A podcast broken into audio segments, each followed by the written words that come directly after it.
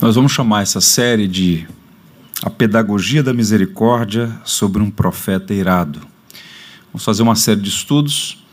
A nossa intenção hoje é fazer um panorama geral, na verdade, hoje e na próxima quarta-feira. Um erro muito comum no estudo do Antigo Testamento, em particular, é partir diretamente sem considerar o contexto. O Antigo Testamento é uma coletânea de livros boa parte deles difíceis de interpretação. E os chamados profetas menores, né, uma coleção aí de alguns pequenos livros no que tange a extensão, também exige um cuidado especial para que a gente possa extrair o conteúdo, a mensagem, fazer as aplicações adequadas. Portanto, eu acho muito oportuno fazer esse panorama geral para que tenhamos uma visão do contexto a teologia por trás do livro também. E o livro do profeta Jonas, ele tem algumas peculiaridades, né? Me parece que é um dos mais conhecidos, né, do Antigo Testamento, apreciado por crianças e adultos. Aqueles foram criados na ambiência da igreja, como eu tive a oportunidade de ser criado. Então, desde a mais terra infância, nas salas de EBD, a figura de Jonas associada uma baleia. Eu fecho os olhos e vejo a professora me ensinando sobre aquele profeta sendo engolido por uma baleia. Então, as memórias são vívidas, né?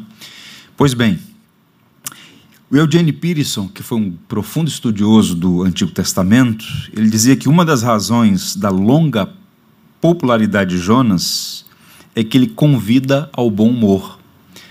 É interessante porque o livro do profeta Jonas é de alta densidade teológica, ele trata de assuntos seríssimos, mas também tem algumas ironias da parte de Deus. É? O livro não é sobre Jonas, não é muito menos sobre a baleia ou o grande peixe. O livro é sobre Deus. Deus aparece 36 vezes, é citado nominalmente 36 vezes no livro. Esse livro é sobre o Deus da graça, o Deus da misericórdia. Um Deus que chamou Abraão e prometeu, na descendência dele, abençoar todas as famílias da terra e não apenas um grupo étnico específico, o povo judeu. Esse livro fala sobre política internacional, fala sobre ideologia, fala sobre nacionalismo, fala sobre extremismo, fala sobre vingança, medo, ódio, fala sobre graça, misericórdia. É um livro extremamente oportuno para o nosso tempo. Um pesquisador chamado Richard Phillips, ele disse o seguinte: Jonas é uma figura com características tão contemporâneas que ele poderia sair de uma de nossas igrejas com a mesma facilidade com que saiu da barriga do grande peixe.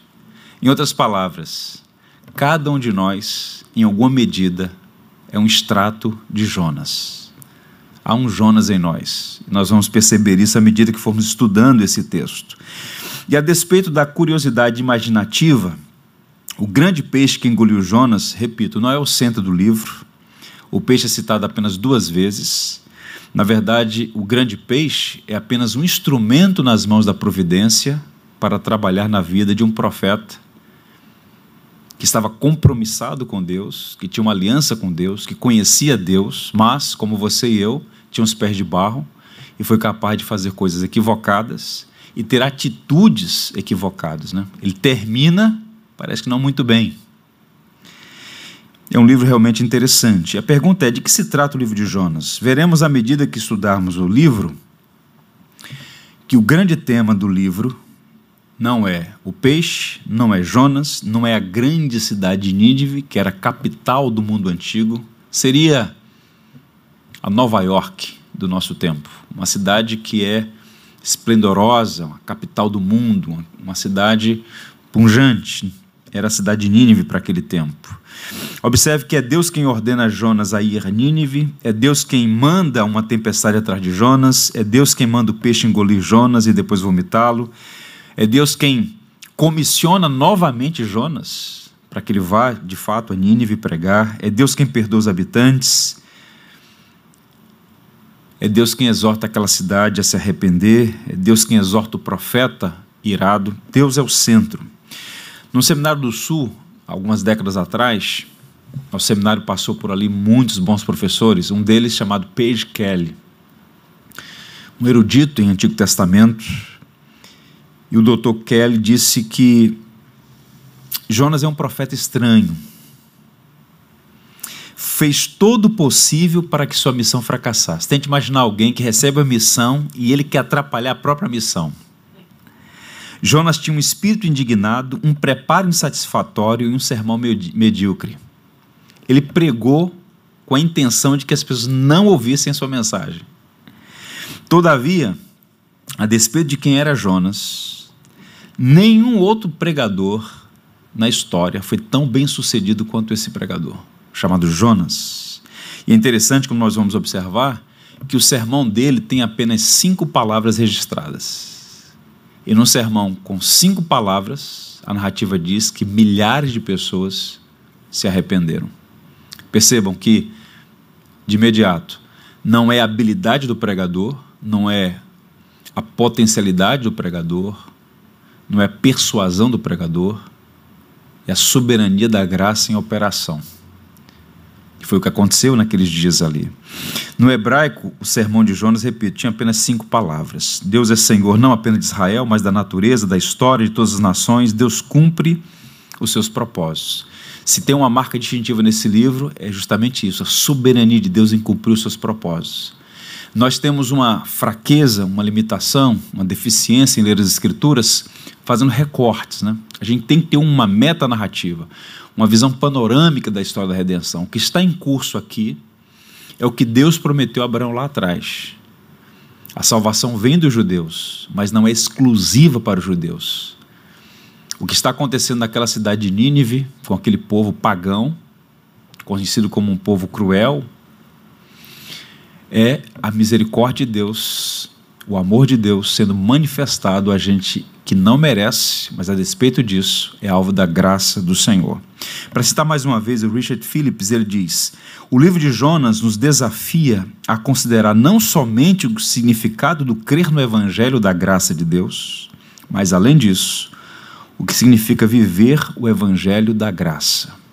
E nesse sentido que eu tenho dito aos irmãos, Jonas tem muito de nós, na verdade, nós temos muito dele.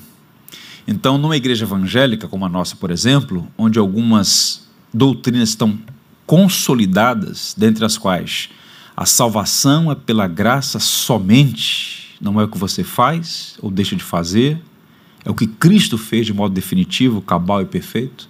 Nós confessamos que dependemos da graça.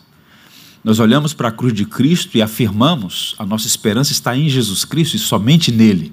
Nós cremos no Evangelho da Graça. Agora, é bem diferente crer no Evangelho da Graça e viver o Evangelho da Graça.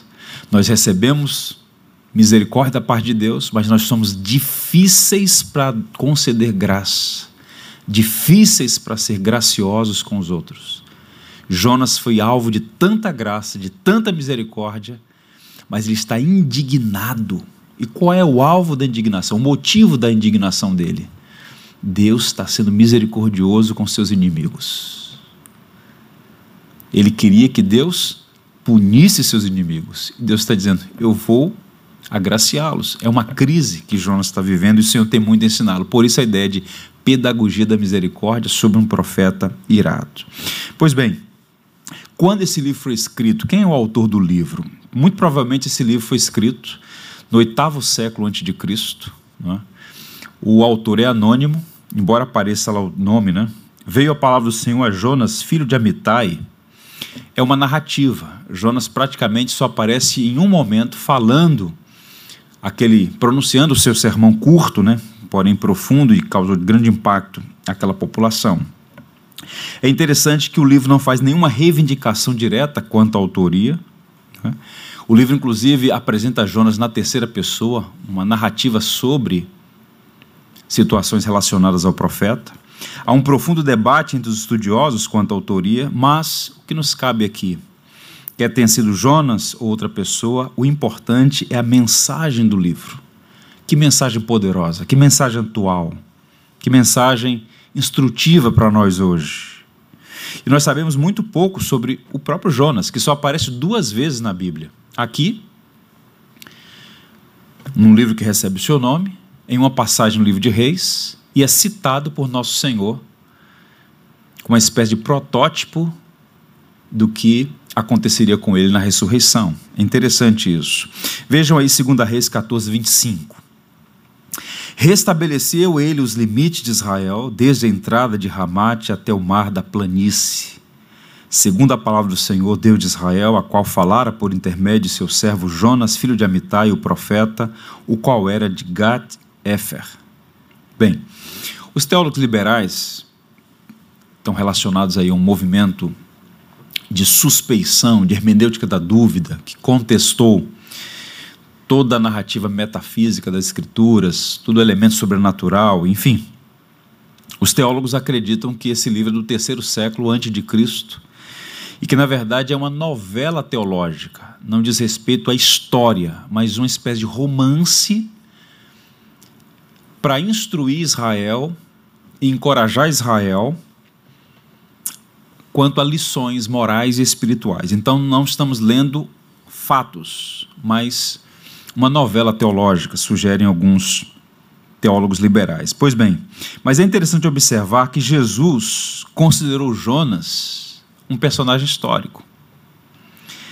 Nós vamos ler mais à frente, em Mateus 12, em Lucas 11, Jesus falando: nenhum sinal será dado senão o profeta Jonas. Ele se reporta a Jonas como uma pessoa real. Há uma nota de rodapé na Bíblia de Genebra, século XVI, que eu acho um recorte preciso de como nós devemos abordar o livro de Jonas. Apesar de suas surpresas e elementos sensacionais, a obra deve ser entendida como uma narrativa histórica, profética. A história é centrada numa figura histórica específica e é apresentada como uma narração fidedigna de acontecimentos reais. A tradição considera a narrativa como história e as alusões de Cristo ao relato dão ainda mais credibilidade à historicidade da obra. Então, isso aqui é muito importante, porque se os elementos sensacionais, e não é uma coisa que acontece todo dia, né? mais à frente vou mostrar para vocês que, em alguma medida, isso se repetiu algumas vezes na história, mas é um elemento muito singular alguém passar por uma experiência dessa ser jogado ao mar, ser engolido por um grande peixe, passar ali três dias e três noites, depois ser lançado mais uma vez à, à praia. Mas o fato de que isso é um elemento sensacional, bem peculiar, singular, não quer dizer que não aconteceu, que não pode acontecer. O Tim Keller, que é um professor, pastor presbiteriano, né, que teve a habilidade, a graça de plantar uma igreja no coração de Nova York, 1989, quando todos diziam para ele: não faça isso, Nova York secularizada, ninguém vai dar ouvido para esses dogmas cristãos. Plantou uma igreja e Deus o abençoou grandemente. A Redeemer, uma igreja ali em Manhattan. Ele lidando então com universitários, lidando com pessoas céticas, lidando com pessoas que lançavam dúvidas sobre a autoridade das escrituras, né? Ele então faz a seguinte afirmação em um livro que ele escreveu sobre o profeta Jonas. Leitores modernos dos nossos dias ainda rejeitam a obra porque o texto nos diz que Jonas foi salvo da tempestade ao ser engolido por um grande peixe. Como se reage a isso depende de como se lê a Bíblia. Se você aceita a existência de Deus e a ressurreição de Cristo, um milagre muito maior, então não há nada particularmente difícil sobre a leitura literal de Jonas. Bem, o que é mais espetacular, singular, extraordinário? Um homem ser engolido por um peixe? Ou o Verbo que se fez carne morreu naquela cruz ser ressuscitado ao terceiro dia?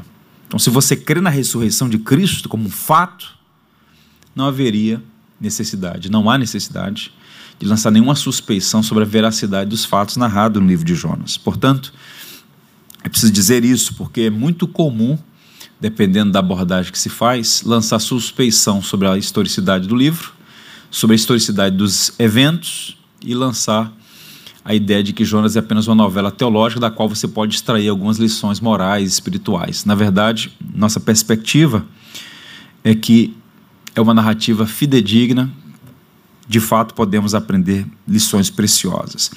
Bem, o texto que nós lemos de 2 Reis 14, 25 tem um contexto que nós vamos chamar de cenário geopolítico. Né? 2 Reis 14, 25. Qual é o contexto aqui? Jonas ele é natural do norte de Israel, de uma das tribos de Israel chamada Zebulon, onde hoje fica Galiléia. Pois bem, e é interessante porque ele é um profeta da Galiléia, um lugar desprezado, uma região complicadíssima, porque ficava fronteira com a Síria e com o Líbano, né? então era corredor de exércitos, estava sempre em conflito, as fronteiras sempre se movimentando. E Jonas, ele está num, num centro de um conflito internacional, um conflito político. Está aí um mapinha de Israel. A parte sul aí, azul, é a parte do norte. Ele está lá na ponta, um lugar chamado Get Efer. Praticamente não aparece no mapa. Fica a 7 quilômetros de Nazaré, que também era uma cidade insignificante. A Galileia inteira era insignificante para os judeus do sul. Pois bem, e qual é a grande questão? Nesse momento da história, nos dias de Jonas, e ele é contemporâneo de outros profetas como Amós, Oséias, a Síria, cuja capital é Damasco, tem dois reis né, que estão em constante conflito com Israel. E esses reis fizeram incursões no território norte de Israel, dominaram cidades, escravizaram pessoas, impuseram grandes tributos, de modo que Israel tem um problema a Síria. E Jonas está naquele contexto, ele sabe de tudo isso. Ele não é um homem da caverna, ele é um homem inteirado em política internacional. Ele sabe o que está acontecendo no mundo. Mais à frente, tem uma nação que está emergindo, está surgindo e se tornará a maior potência do mundo antigo. A Síria, a Síria, cuja capital é Nínive. E a Síria, com suas pretensões hegemônicas, e imperialistas, começa a expandir seu reino e o primeiro conflito que a Síria promove é com a Síria. E nesse embate entre dois gigantes, Israel fica agora mais aliviado. Briga de cachorro grande, Israel está mais tranquilo. E Jonas faz uma profecia, e é nesse vácuo histórico político que Israel se torna uma potência. Cumpre-se então essa profecia. Restabeleceu ele os limites de Israel, desde a entrada de Ramate até o mar da planície, segundo a palavra do Senhor. Ou seja, em outras palavras, no reinado de um homem chamado Jeroboão II, que foi o rei que mais tempo reinou no norte, 41 anos, Israel alargou as suas fronteiras nas mesmas dimensões da época de Davi e Salomão. Então foi um período de paz. E Jonas, por conta disso, apontam vários estudiosos, ele ganhou muita popularidade, muito respeito em Israel. Ele foi o profeta que disse: Olha, o tempo é de crise, mas haverá um momento em que Israel estenderá suas fronteiras no mesmo nível dos dias de Davi e Salomão. Isso aconteceu no reinado de Jeroboão II. Então, houve um conflito internacional que favoreceu Israel e Israel cresceu do ponto de vista político e também econômico. E qual foi o resultado disso? Coisas boas e coisas ruins. Vejam aí. Naquele tempo houve muita prosperidade financeira, conquistas militares, paz nas fronteiras, mas também decadência moral e espiritual. Isso é interessante. Então você tem um problema internacional, as potências deixam de olhar para Israel, entram em conflito entre si. Israel aproveita essa oportunidade, estende as suas fronteiras, tem paz nas fronteiras, cresce economicamente, mas, por outro lado, há também decadência moral e espiritual. Vocês lembram, por exemplo, do profeta, profeta Amós? Qual era a crítica de, de Amós? Que muitas vezes alguns pegam aí numa, no anacronismo para justificar algumas ideologias. Mas Amós é um homem que está indignado com injustiças que estão acontecendo em Israel. Ele fala, por exemplo, ai dos que acumulam casas, pessoas com sete, oito, dez, e os pobres literalmente não tendo onde reclinar a cabeça. Ele fala de juízes que sentenciavam injustamente por um par de sandálias. Não sei que sandália era essa, né? Hoje é mais caro, mas Amós combatendo as injustiças e as práticas pecaminosas do reino de Israel. É nesse contexto o país começa a prosperar e à medida que prospera há uma corrupção moral e espiritual. Pois bem, agora veja o que está acontecendo. De repente, Deus chama esse profeta que viu essa mudança política acontecer. A Síria não é mais um problema, porque a Síria é a grande potência. E o Senhor diz: Olha, você vai a Nínive e você vai pregar aquela gente. A maldade da, Síria chegou até mim. Você vai pregar. Se eles não se arrependerem, eu vou punir. E Jonas então dispõe-se e vai para Tarsis. De do lugar onde Jonas estava para Nínive era algo em torno assim de 400 quilômetros. Ele faz agora um caminho que era de 4 mil quilômetros. Era o fim do mundo. Tarsis era, para muitos estudiosos, uma cidade na Espanha. Ele ia embarcar em Afo, em Jope, ele ia para o extremo, ia para o fim do mundo, ele está fugindo de Deus. E por que ele está fazendo isso? A gente sabe que Jonas desobedeceu a Deus, mas qual o motivo? Uma birra simplesmente? Não, Deus, não, não vou fazer não. Não. Ele é um homem que está fazendo as coisas deliberadamente, com entendimento. Ele tem um plano, ele tem um, um raciocínio. Nós estamos bem politicamente, por isso ele é chamado de profeta nacionalista. Ele está pensando no seu país. Tanto é que quando os marinheiros no barco perguntam: de onde você é? Para onde está indo? Eu sou hebreu. Alguém que tinha orgulho da sua etnia. Eu sou hebreu. Então, qual é a preocupação dele? É basicamente o seguinte: se eu for pregar para essa gente perversa, o Senhor vai perdoá-los. E essa gente, no futuro, irá se voltar contra nós, o que de fato aconteceu. O que de fato aconteceu. O reino do norte foi dizimado pelos assírios no ano 722. Mas qual o ponto? Jonas, ele quer desobedecer a Deus porque ele não quer ver a misericórdia de Deus sobre o estrangeiro, sobre uma nação rival. Então, para ele, o mais importante é o seu país e não a redenção, a misericórdia, a graça de Deus sobre outros povos. Pois bem, tem um mapinha da Síria aí. Esse é o maior império do mundo antigo. É? O Império Assírio. A extensão foi absurda. Só para vocês terem uma ideia desse povo, e a gente vai falar sobre os assírios no decurso da nossa reflexão.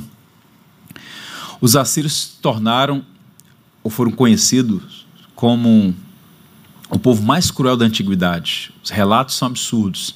É interessante porque Adolf Hitler, numa obra escrita agora muito recentemente chamada A Biblioteca Esquecida de Hitler, um dos livros que ele leu para forjar sua mente perversa foi as táticas assírias. Eles eram perversos, eles eram extremamente cruéis. E esse povo se estendeu, se estabeleceu no mundo antigo e só foram derrotados pelos babilônios muito tempo depois. Lembra do profeta Naum? O profeta Naum se levantou e disse: Vocês serão destruídos. E de fato, Nínive caiu no ano 612. Então ele está falando de história, de fatos de acontecimentos. Esse é o cenário geopolítico. Um homem chamado George Robson disse o seguinte: Sendo Jonas um nacionalista extremado, mesquinho, vingativo, não podia entender porque Deus desejaria que ele pregasse a um povo que queria devorar Israel. Então ele está em crise, a crise dele é com Deus. O Senhor tem que julgar e punir essas pessoas, não abençoá-las. Então ele se ele se indispõe a fazer a vontade de Deus, só vai a contragosto, né? Parece que ele não tinha livre-arbítrio.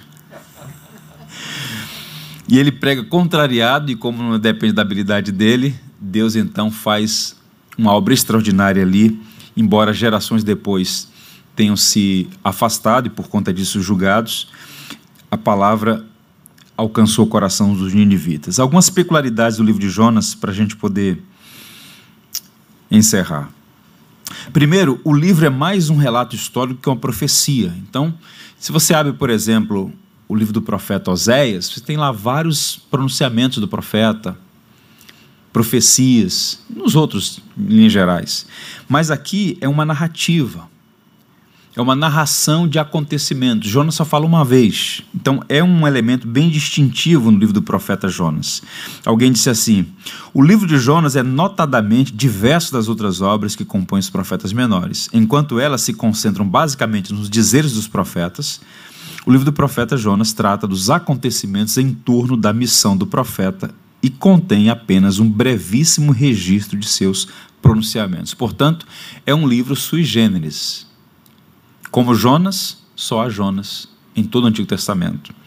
Segundo, Jonas é um único profeta especificamente comissionado a pregar outras nações. Você não tem nenhum profeta no Antigo Testamento recebendo uma orientação para levar uma mensagem para fora das fronteiras de Israel. Você tem profecias contra nações. Você pega Isaías, por exemplo, ele faz mensagem de juízo contra o Egito, contra os Moabitas, enfim, contra várias nações num contexto, no entorno. Mas fazer uma missão, se dirigir para dentro de outra nação, Jonas é o único que recebe essa tarefa. Portanto, é o primeiro profeta transcultural da história. É o primeiro que vai ser, ou deveria ser, uma luz resplandecendo no mundo pagão. E é interessante a cidade de Nínive, para a qual Deus o ordena a ir. Tem uma imagem aí, uma ilustração a gente pensa nas cidades da antiguidade, a gente pensa que eram cidades feitas de pau a pique, não é? Mas eram cidades suntuosas.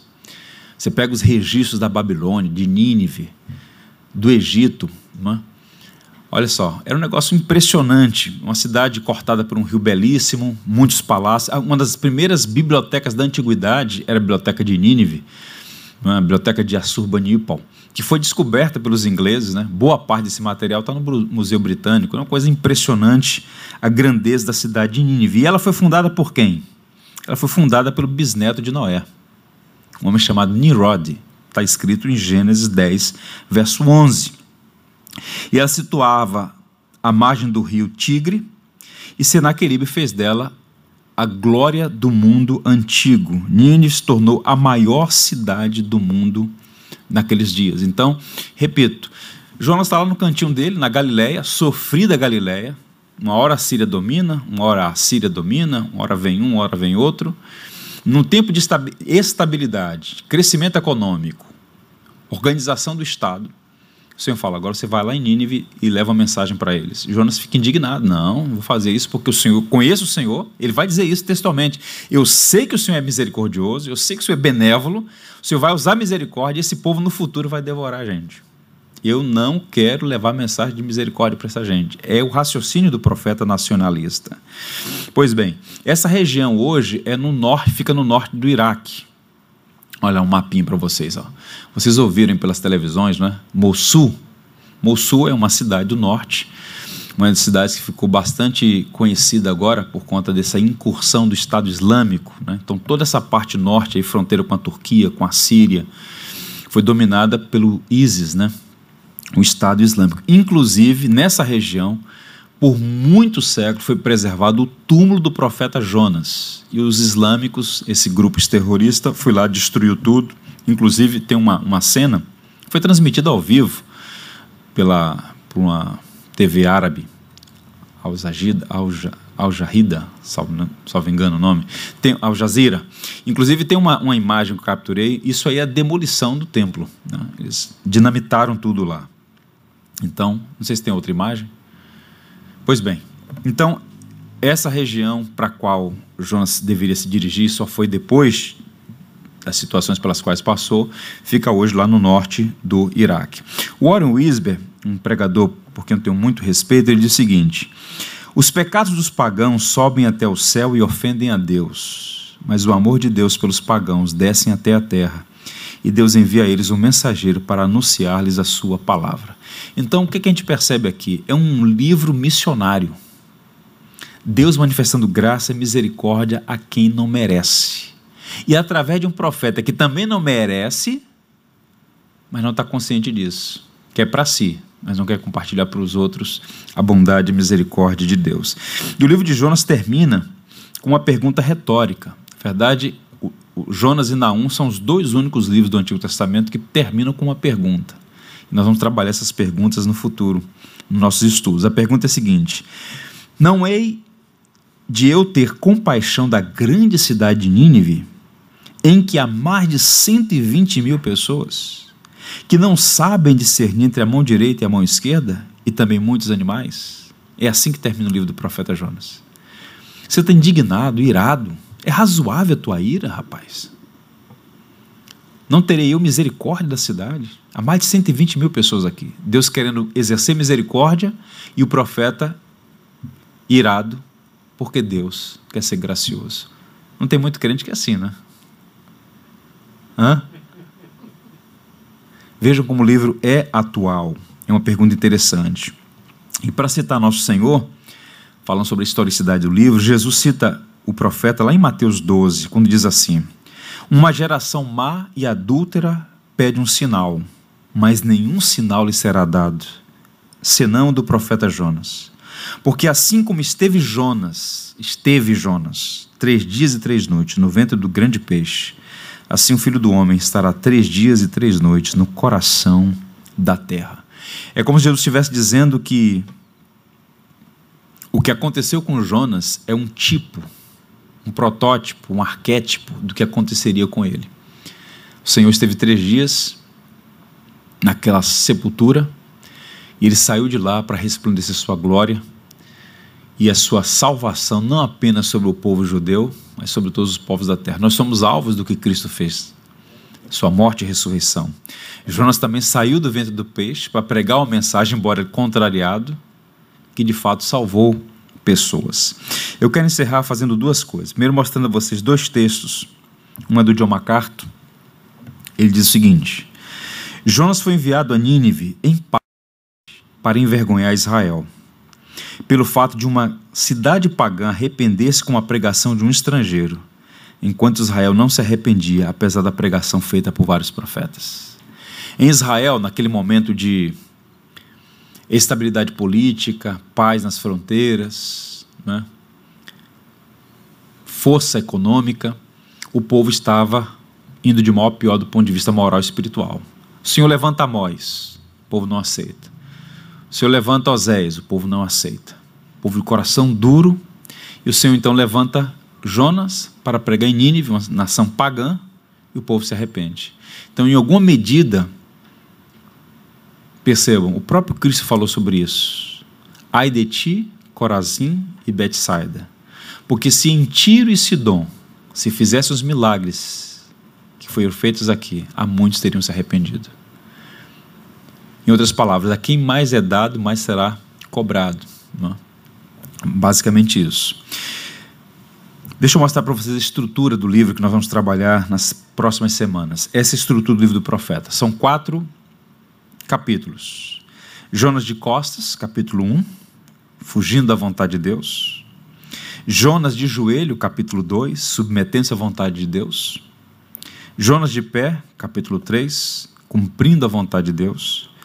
E Jonas assentado, capítulo 4, questionando a vontade de Deus. Então são quatro cenas. E cada uma delas tem preciosas lições para nós hoje.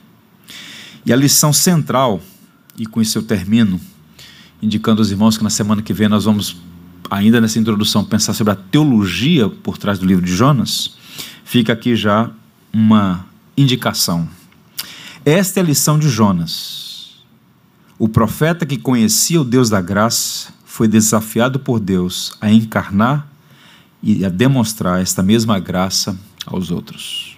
Que Deus nos ajude a sermos filhos da graça que proclamam essa graça, pela maneira como vivem e pela maneira como dão testemunho do Evangelho. Amém? Vamos orar pedindo ao Senhor que nos abençoe e que nos ajude nessa maratona de estudos no livro do profeta. Senhor, nós te damos graças e louvamos o teu nome, porque passados séculos, esse texto continua vivo porque é a tua palavra. Como é atual e como nós precisamos aprender com os acertos e desacertos daqueles que nos antecederam, dentre os quais o próprio profeta Jonas. Abre o nosso coração, dá a nós todos disposição para ler, estudar, examinar, aprender um pouco mais para melhor te servir.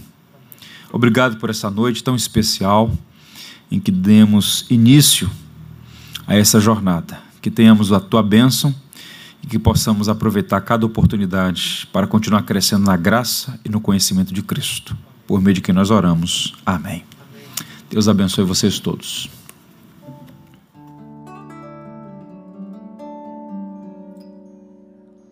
Por tudo que tens feito, por tudo vais fazer,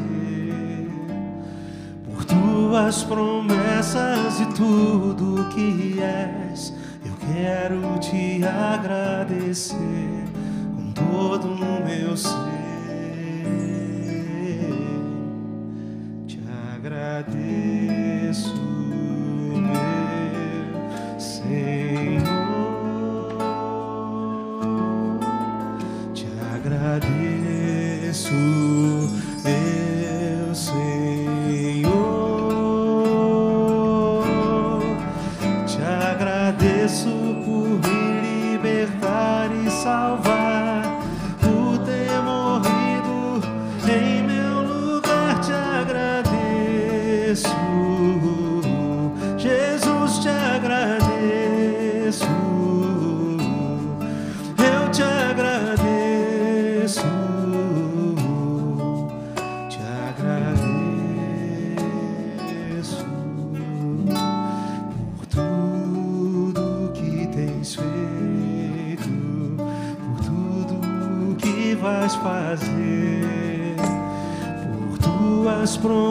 promessas e tudo que és.